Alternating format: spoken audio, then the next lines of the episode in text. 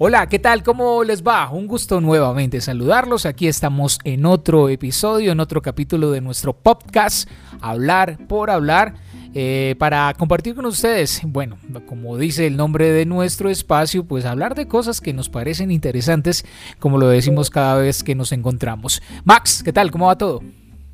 Hola Héctor, ¿qué tal? Súper bien, aquí esperando con ansias este nuevo podcast porque hoy por primera vez en este Hablar por Hablar tenemos a una mujer y eso me tiene muy contento. Pues déjeme decirle que su hermana no debe estar muy contento, muy contenta de usted que de escucharle decir a usted eso, porque su hermana ya estuvo, o sea que esta es la segunda mujer.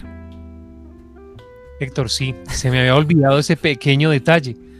Pero bueno, tenemos otra invitada especial que bueno, vamos a hablar con ella en un momentico. Primero quiero contarles dónde nos pueden escuchar. Recuerden que ustedes nos pueden seguir a través de Spotify, ya está nuestro podcast también ahí.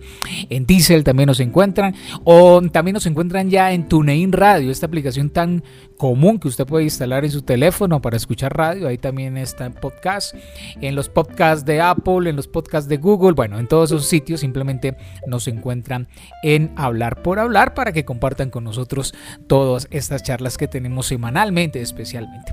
Bueno, como en algunos otros momentos que hemos tenido aquí con otros invitados, hemos hablado acerca de las cosas que pasan, Max, durante todo este tiempo de pandemia, ya van más de cinco meses para algunos.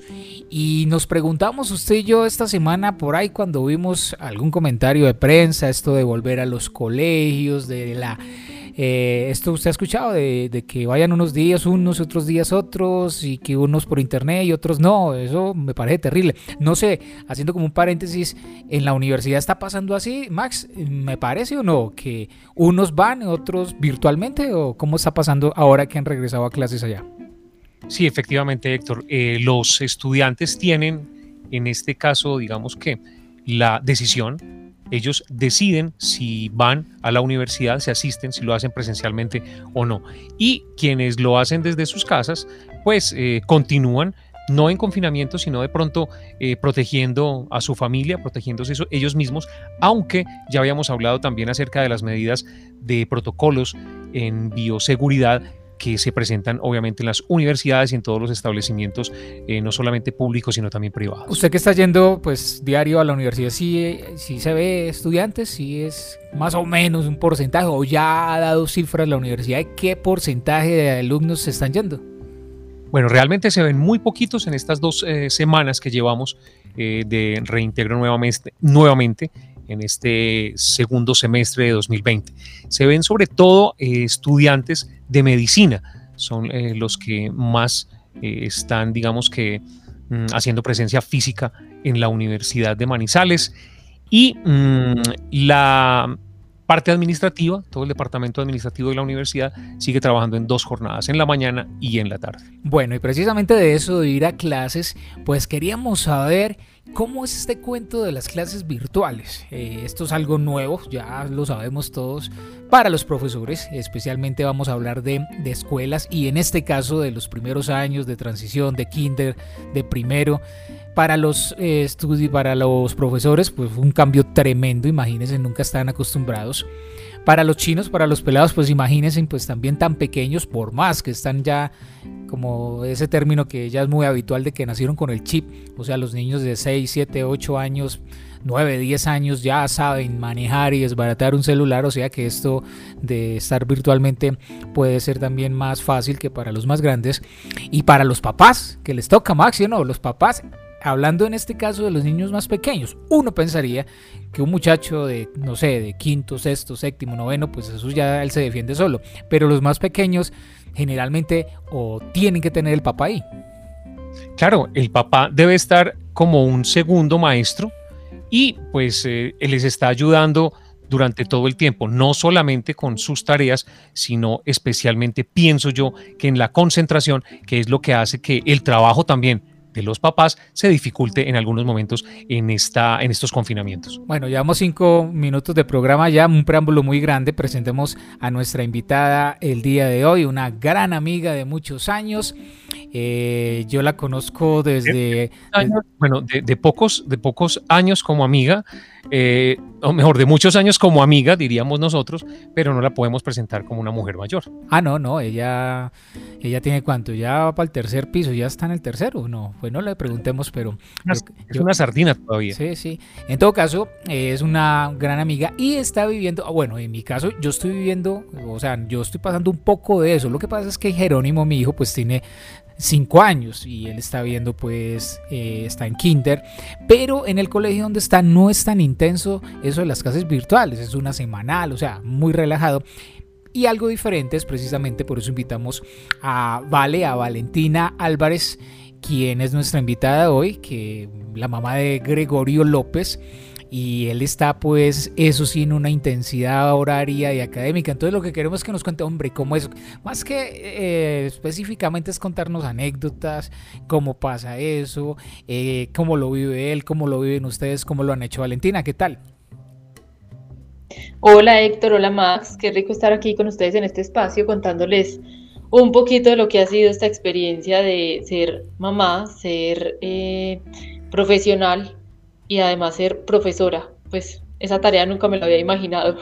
Claro que sí, y bueno, hay que decir que con Valentina pues podemos hablar de muchos otros temas afortunadamente, y pero en este caso pues vamos a hablar precisamente de este Max, eh, de cómo es esas clases virtuales, cómo empezó más que todo cuando dijeron, cuando dijeron en Colombia, en Manizales, bueno, todos para la casa, no vamos a seguir recibiendo a los niños en los colegios, vamos a arrancar de esta manera. ¿Cómo fue ese primer contacto de la virtualidad? ¿Cómo lo planteó el colegio? ¿Cómo lo recibieron ustedes? Bueno, pues inicialmente eh, la primera semana nos enviaron unas guías eh, las cuales imprimimos y empezamos a trabajar en la casa, pero pues fue supremamente complejo porque igual laboralmente estábamos haciendo actividades, entonces era como conjugar las dos, estar con el muchachito sentado haciendo la actividad, tratando de que se concentrara y pues uno tratando en los raticos también de hacer lo que, lo que le correspondía.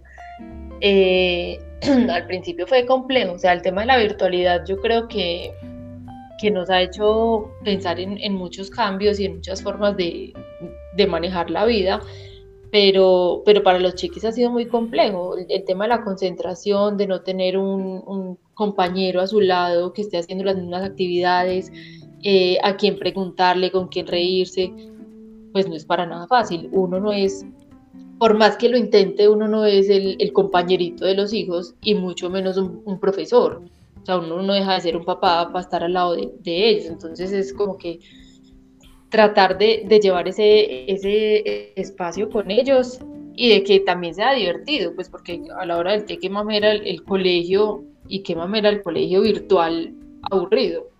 Entonces, no ha sido fácil, pero nos hemos, nos hemos disfrutado el proceso. Pero en las primeras semanas, Valentina, como usted decía, no, no empezaron de una vez con lo virtual, no, con eso de las clases en línea.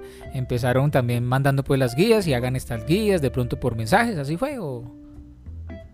Sí, inicialmente nos mandaron las guías, imprimimos y, fue más complejo todavía porque era sentarse con el niño, entregar unas guías y mandar la evidencia a través de videos y de fotografías a los profesores. Entonces era como, mira, tienes que terminar la actividad, por favor, termínala, siéntate. Entonces, buscando maneras de que terminaran eh, las actividades, fue complejo. Eh, como nos tocaba mandar la evidencia, digamos, de las clases más lúdicas, las de expresión corporal, las de educación física, eh, baloncesto, voleibol, pues una cantidad de lúdicas que ellos tienen, pues era literal hacer de, profesor. Estamos jugando, vamos a entrenar fútbol, vamos a entrenar baloncesto, vamos a entrenar, eh, vamos a hacer educación física. Y pues era un desgaste tener que hacer los videos, mandarlos, que el muchachito estuviera. Entonces, yo creo que en ese primer periodo virtual, por así decirlo, eh, pues fue mucho como, trata de hacerlo, yo mando la evidencia y ya está. Fue, fue muy complejo además porque pues ninguno de los dos estaba acostumbrado a hacerlo. O sea, era un mundo completamente nuevo para todos. Pero, pero bueno, le fuimos bandeando y ya después sí se implementaron las clases virtuales. Eh, en línea, ¿no? En directo, en directo, digámoslo, ¿no? Con el profesor. Sí, exacto. ¿Y cómo es eso? ¿Cómo, ¿Cómo empezaron? Porque eso es muy complejo. Uno ha visto videos, memes, que recrean ese cuento de que un, profesor se siente en un computador, en una pantalla de Zoom con 20, 25 peladitos todos hablando, abriendo el micrófono y el profesor, por favor, cierra el micrófono, vamos a empezar. Eso, eso debe ser muy estresante. Es tal cual lo muestran los memes y tal cual lo muestran los videos que hemos visto en redes. Usted, ya la profesora los tiene a todos sintonizados y de pronto alguno abre el micrófono y es un papá en una videollamada aparte. Entonces se desconcentran todos. Y de pronto es, profesora, ¿puedo ir al baño? Profe, ¿puedo con rojo? ¿Puedo con verde? Profe, es que no he desayunado. Pues la profesora, listo, cierren por favor los micrófonos. Y así se la pasa todo el tiempo en la clase. Bueno, y es... Eh, nosotros... No, no, se sigue, Valentina. Nosotros implementamos, pues con el colegio, como unas clases más personalizadas, pero igual es lo mismo. Es como, profe, no, es que imagínate que esta mañana no me bañé, apenas me voy a bañar. Y es como la profesora, ay, bueno, está bien, pero vamos a concentrarnos 15 minuticos, por favor, en la actividad. El hecho de incluso tenerlo a través de, de la videollamada, pues ellos se sienten lejanos, ¿cierto? No es la persona ahí al lado corrigiendo, escribiendo, borrando, haciendo como las cosas más divertidas, más lúdicas, entonces ellos tratan también como de, dispersarse y de contar historias eh, a los profesores, pues como por hacerlos más cercanos también.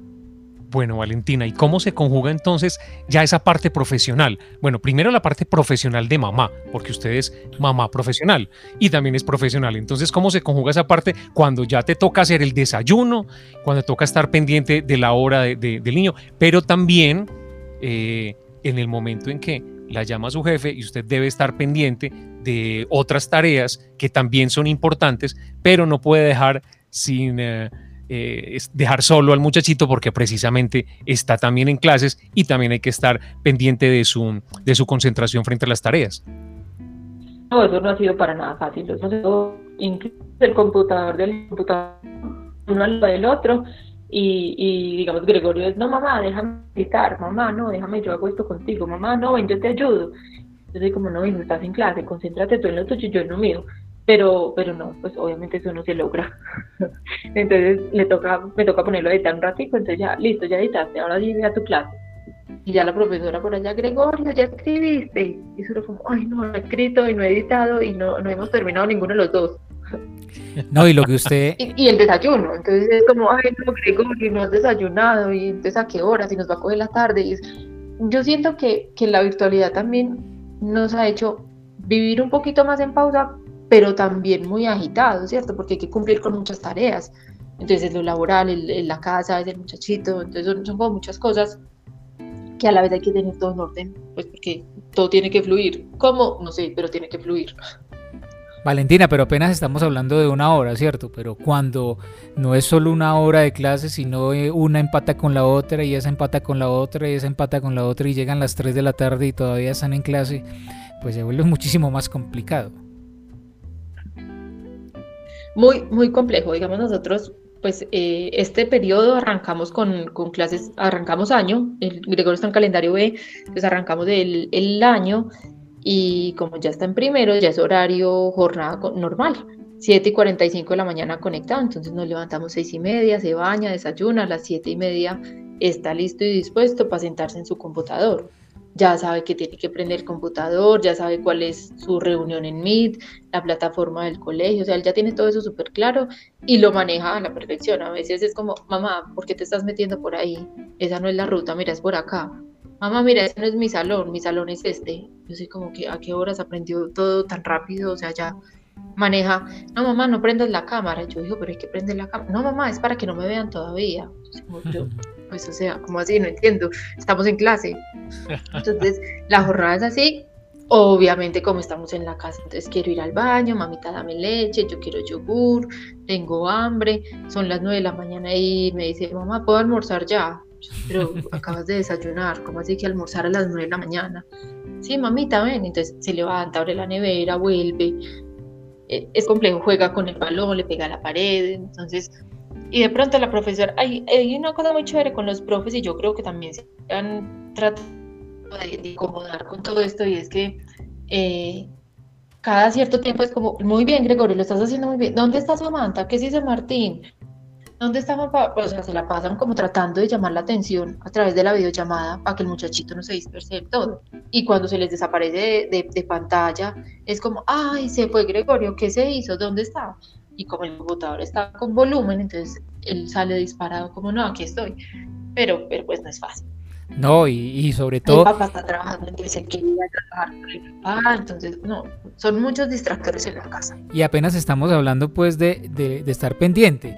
Otra cosa es realmente está aprendiendo, está captando toda la información que le están dando, porque solo hemos hablado de que se quede sentadito, mijo, quede sentadito ahora, de que realmente le ponga cuidado a lo que están haciendo, que ahora que está en primero, bueno, no sé, estará enseñándole a leer, a, a, escribir más, más palabras, todo eso, ¿realmente sí capta la información o, es más, pues debe ser más difícil, pero ¿cómo le ha ido en eso? No, yo siento que, que uno a veces menosprecia la capacidad de los chiquis eh, pues y, nos ha sorprendido, digamos, en algunas ocasiones en que la profesora pregunta y, responde de manera correcta. Entonces uno, pero ¿cómo así? Se estaba jugando con el balón tirado en la cama y, y, por qué responde.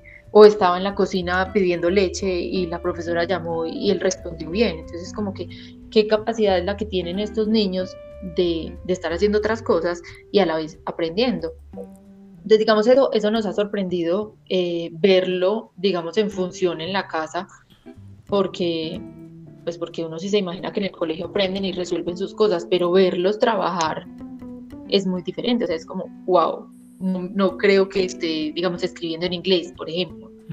Eh, hoy tuvimos clase de inglés, bueno, Gregorio tiene clase de inglés todos los días y clase de francés todos los días, y esta mañana leyendo en francés pues es como que no entiendo cómo, cómo así que ya está leyendo. ¿A qué horas aprendió? está leyendo en inglés. Sí, ¿a qué horas, ¿A qué horas aprendió? Si se la pasa, si, yo lo veo jugando todo el día. Entonces, pero, pero yo siento que la virtualidad, dependiendo de, de las herramientas que utilicen los profesores, eh, también les fluye y ellos también se aburren de no hacer nada.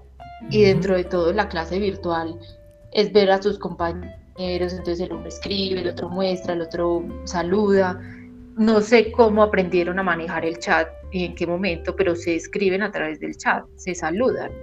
Bueno, yo, yo digo que yo no tengo hijos. hablando de niños de 6 años. A ver, yo, yo digo que yo no tengo hijos, pues como eh, esa esa oportunidad maravillosa que tienen ustedes dos de, verlos crecer y de criarlos y obviamente de estar en este momento en sus clases virtuales y aprovechar también todo ese conocimiento que ellos día a día están absorbiendo, como nos lo cuenta Valentina y también la experiencia que debe tener Héctor. Pero, eh, pero yo sí fui niño, entonces yo puedo hablar sobre, sobre ese, puedo regresar muchísimo obviamente en el tiempo y contar esa experiencia.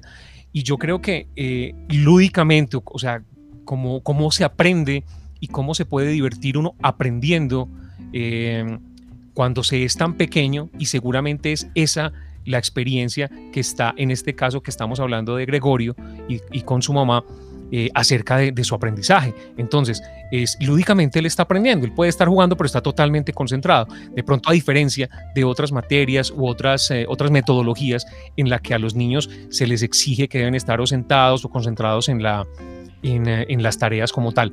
Y eso lo digo ¿por qué? porque si bien eh, esa es una metodología que se, que se hace y obviamente se hace y se debe realizar muy bien, pues porque para eso están los académicos y los que saben cómo eh, se, se, hace ese trabajo con los niños, pienso también que lo que se ha dicho de cómo se aprende jugando. Yo creo que nosotros, los adultos, especialmente ustedes dos que son padres, pues también han aprendido jugando en este caso, ¿no, Valentina? Sí, sí, digamos, que dentro de lo que ellos están aprendiendo no es un profesor al frente de un tablero, pues porque no hay el tablero. Entonces, lo, lo que han implementado, digamos, los profes son muchos videos, muchos juegos en línea. Entonces, digamos, hoy, hoy fue ayer con la profesora de español, les puso un juego de adivinanzas, de completar la frase con palabras.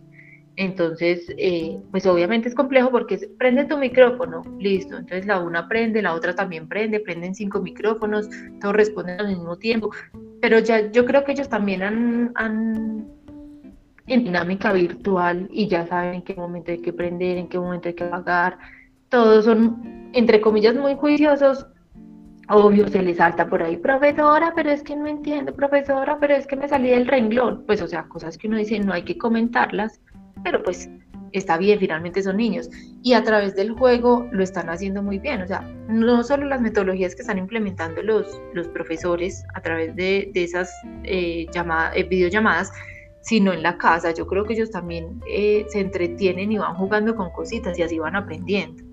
Entonces, eh, yo creo que esa lúdica hace parte como ese aprendizaje y van escuchando, ¿cierto? La repetición de las clases también hace que, que ellos vayan grabando y vayan aprendiendo. Me hicieron niños en una presencialidad, pero también han aprendido a, comportarse de una manera diferente, no sé si mejor o peor, eh, estando en este confinamiento. Cuente pues Valentina, empecemos a eh, eche cabeza qué, qué, qué pasa en esas, en esas largas, extenuantes horas. Usted ya nos contó algunas cosas, no falta pues el que el niño que abre el micrófono para pedirle permiso al profe para ir al baño, por ejemplo, pues como usted lo acaba de decir, son cosas que bueno, no hay que decirlo, pero todos los niños, por eso son niños, salen de eso. ¿De qué se acuerda? ¿Qué pasa? Esas, las peleas o los regaños de, los papás y que a veces dejan el micrófono abierto, por ejemplo, eso debe ser terrible, ¿no? Si uno se da cuenta que todo lo oyeron, se debe sentirse uno muy mal. No, es horrible, es horrible y pasa todo. Cuando uno no está sentado al lado del muchachito, el muchachito es el encargado del micrófono, pues obviamente abre y cierra ese micrófono cuando quiere. Y usted está en la casa, entonces se escucha la lavada de platos o se escucha la legada del papá la mamá. Y vea, es que usted no compró, es que usted no trajo, es que usted no hizo. Es uno como, ay Dios mío, entonces no falta el profesor, por favor, niños, pónganle silencio, apagamos micrófonos, pero pues ya todo el mundo se dio cuenta, los papás que podemos estar con los niños en algún momento, entonces pues eso es horrible, eso es súper incómodo. En estos días eh, prendió el micrófono un niño y la profe le dijo como, ay, ¿dónde está tu actividad? Dijo, no, es que mi mamá no ha hecho sino gritarme, entonces no te escuché, no, no sé qué es lo que hay que hacer. Entonces como que, ay, ¿cómo así que la mamá le grita al niño? Y, y, no falta el que pasa sin camisa en la cámara del, del otro, pero es muy chistoso porque yo creo que esas cosas las vemos nosotros los adultos, o sea, los, los chiquis no se, no se percatan de eso, ni se dan cuenta quién tiene el micrófono abierto ni qué están diciendo. Pero uno sí, a través de, pues, de estas nuevas modalidades, nuevas normalidades, eh, está más pendiente como de eso, ¿cierto? Como de quién se atravesó, quién pasó. No falta la mamá que está en pinta de hacer oficio y entró al cuarto de la muchachita a sacudir, a, organizar, pues porque, porque es que además es, es, lo normal, ¿sí me entienden? Entonces es poner en evidencia todo, o sea, la que abre el closet y se ve toda la ropa desordenada en el closet porque la cámara da justo al closet. Sí. Y de pronto se da cuenta y es como, ay, me encontraron todo el closet desordenado, yo por qué vine a abrir esto hasta ahora. Además que los niños son sin filtro, ¿no? Lo que pasó, lo que le acabaron de decir los papás, ahí mismo lo va a decir ahí en vivo, ellos no, no pasan eso por ningún filtro. Ayer me pasó con Gregorio. Ahora me pasó con Gregorio, fue súper chistoso porque estaba que no quiero, no quiero clase, no quiero clase. Y yo dijo, por favor, anda, siéntate, mira, está en una actividad súper chévere. Saca tu libro, lo pones en la página que te dijeron y yo ya voy y te acompaño. Y entonces, pues él finalmente no quería clase, entonces, no, no quiero, no, quiero, no quiero. Se acabó la clase y la profesora lo llamó, le dijo, Gregorio, no estuviste en clase, ¿qué pasó? Cuando apareció Gregorio, es que mi mamá no me quiere ayudar. Entonces, no era la realidad, o sea, no era que yo no lo quisiera ayudar, sino que estaba pidiéndole a él también que lo hiciera. Claro, el que queda uno mal literal, es, es sin filtro. No, sí, las profesoras yo creo que entienden que esas cosas no pasan, pero puede que a veces sí pase, ¿no? Cosas que los niños dicen que los papás le hacen y que realmente eh, sucede. Bueno, y hablando de papás, ¿cómo son esas peleas con los papás? Muchos no están de acuerdo en esto, que no quieren que el niño siga así, que muy pesado, que hay que pesar de mi niño pegado a un computador todo el día se ha peleado qué? Pero lo que sí es que, pues, es, como tomar el riesgo. Yo finalmente hablé con, con Leo y le dije, mira, pues el riesgo hay que tomarlo. Yo sé que es difícil para, para todos y todos tenemos que sacar el tiempo de poder acompañar a Gregorio en sus clases, pues porque es la forma en la que él puede estar en, en su educación, ¿cierto? Eh, finalmente un profesor particular en las cuentas que hicimos nos salía, pues en subía muchísimo el presupuesto y eran solamente dos horas al día. Entonces era, ¿qué vamos a hacer el resto del día con el niño? O sea, no se puede quedar viendo televisión, no se puede quedar jugando play, no, o sea, ¿En qué momento vamos a estar pendientes del niño? Obviamente es complicado estar todo el día conectado con él, pero, pero es como darse, entre comillas, la pela de, de ayudarlo y de acompañarlo. O sea, esto posiblemente no va a durar toda la vida, pero sí va a ser un momento en el que los niños van a recordar muchísimo que sus papás estuvieron ahí, que lo ayudaron a estudiar, que, que estuvimos presentes. Los niños, pues me incluyo, no tuvimos papás presentes en el colegio. Íbamos todo en el colegio y ya estaba. Entonces es, es una experiencia diferente. hay discusiones y había, ay, pero es que vea, yo no me lo aguanto, esa, yo ya no quiero más esa clase. Eh, que no entre. Y yo, bueno, listo, que no entre a la clase pero también a veces digo, no, tan laxos, o sea, pues es la actividad que tiene que, que, tiene que hacer. Bueno, ¿y cómo es? Ahí vamos mediando. ¿Y cómo es ahora entonces eh, la Valentina mujer, la Valentina profesional? Porque eso ya es otro tema y es otro, otra cosa que tiene que cumplir. O sea, usted tiene que hacer también sus tareas, tiene que responder, tiene que estar también pendiente del niño, pero no se puede dejar eh, al jefe, obviamente, ni al trabajo. No, eso es una vaina multitask. Definitivamente eso es como el pulpo. Organice la casa, haga el desayuno, prepare el almuerzo, que va a hacer de almuerzo, entonces llama al jefe, pide una cosa, entonces siéntese, el muchachito, mamá, ayúdame, entonces sale uno corriendo para de la mamá, entonces dice Leo, mira, ven, te muestro lo que hice, entonces voy donde Leo y entonces vuelvo y me siento en el computador y después vuelvo a la nevera y saco las cosas para el almuerzo, más o menos el pulpo pulpo. Pero no, finalmente los horarios eh, se extienden. Obviamente las actividades que hay que hacer laboralmente no pueden hacerse en el horario en el que Gregorio está en el colegio. Entonces se acaba colegio y literal empieza mi jornada. He tenido, digamos, la posibilidad eh, por tiempo de no tener mucha carga laboral estas semanas en las que Gregorio arrancó colegio pero, pero pues obviamente llega el momento en el que hay que trabajar y hay que entregar productos, entonces es como a la hora que lo puedas hacer. O sea, si lo puedes hacer con, en las clases de Gregorio y él te permite, bien. Si no, eh, pues se alarga la jornada, 8, 9, 10 de la noche. Bueno, ¿y el papá si ayuda? ¿Si está ayudando o se está haciendo más bien el loco? O hay que hablar con él, pues. lo echamos al agua, no, no, mentira, no, sí, se ha colaborado, digamos, la primera semana súper duro, le tocó solo a él porque yo estuve eh, trabajando muy, muy intensamente esa primera semana, entonces sí le tocó a él y el viernes me dijo como, no doy más. O sea, esa vaina virtual es muy, muy pesada, él no quiere y me llama y me decía, Gregorio no entró a tres clases. Yo como, pero ¿qué pasó? No, pues que no quería. Y entonces, no, pues si él no quería que no entrara, yo como que no, venga un poquito más de depresión, o sea, depresión positiva, ¿cierto? No es como, como no, déjalo ahí tirado y ya. Entonces, pero, pero no, sí, sí, obviamente colabora, yo en mi jornada salgo a ratos de la casa a trabajar, entonces él se queda con el niño y lo ayuda. Eh, pero no, obviamente la de la paciencia y la de la calma soy un poquito más yo. En el colegio. En ese tipo de, en el acompañamiento, pues. En el colegio de, de, Gregorio no, no se miró la posibilidad de la alternancia y esto, ¿no? Nunca lo tuvieron en cuenta. Sí, lo plantearon inicialmente y tengo entendido que por ahora está ahí como en el tintero, pero todavía no, no lo están poniendo en práctica. Tengo, tengo entendido que es por el, por el tema del, del confinamiento todavía, ¿cierto? Que todavía no está habilitado los colegios para, para hacerlo. Eh, pero sí sé que es una decisión que toman los papás de permitirle al niño ah. estar en el colegio o no. El colegio presta las, las herramientas y brinda las, las, pues todos los implementos de seguridad y demás, pero somos los papás los que tomamos la decisión de la, de la alternancia o no. A, mí me parece una vaina muy compleja. Sí, a propósito de que ya pues está abriendo más las posibilidades de volver a esa normalidad, pues uno cree que los colegios también van a hacerlo. Mm, pero sí, lo que usted dice es eso, uno como papá pues uno dice, eh, aguantémonos unos mesecitos más, no arriesguemos tanto, eh, seguir eh, eh, luchándola en, el, en, la, en la casa, tanto el niño como los papás. ¿O qué piensan ustedes?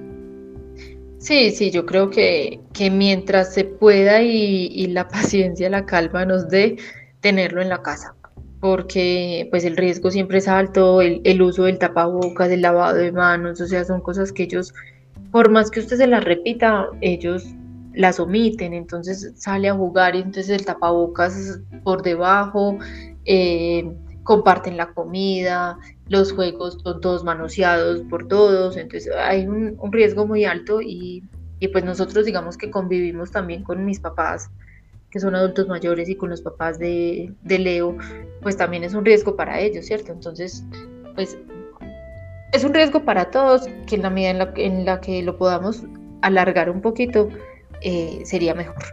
Pues esto, esto de la pandemia, esto del COVID, pues es otra experiencia más que también nos deja a los que somos papás. Esto de la virtualidad, como les decía al principio del programa, pues unos más que otros, más intensos que otro porque en mi caso pues no es tan, tan intenso esto de las clases virtuales, mucho más relajado, más con guías, más con videos diariamente, pero queríamos entonces conocer cómo es eso de ser papá con un niño que tiene 6, 7 horas al día de clases virtualmente, que eso debe ser una locura y precisamente eso queríamos hablar aquí hoy en Hablar con Hablar Valentina. ¿Algo más Max? Pues no, eh, yo creo que felicitarla, porque, o sea, eh, los papás se merecen la cruz de Boyacá, yo creo que dos veces, sobre todo eh, en este caso, pues la mamá, la mamá trabajadora, la mamá, mamá, la mamá profesional, felicitarlos porque han hecho su labor, pero también lo que dijo Valentina inicialmente es un aprendizaje de todos, un aprendizaje de los niños, un aprendizaje de los papás y también la ayuda que están prestando en su profesión también los, los profes, que es una labor muy difícil también. Valentina, gracias por acompañarnos, estar aquí presente en esta iniciativa que nos ha dado nosotros por estar charlando con gente que queremos mucho. Gracias, Vale. Un abrazo para ustedes, qué rico este espacio y lo seguiremos escuchando. Claro que sí, Max. Ya, por fin va a poder irse tranquila eh, después de esta larga jornada, ahora con eh, podcast se puede ir a dormir tranquila, Valentín. No creo, por ahí está escribiendo el jefe que necesita un par de cositas. Listo, Max, gracias. Vemos la próxima, nos oímos.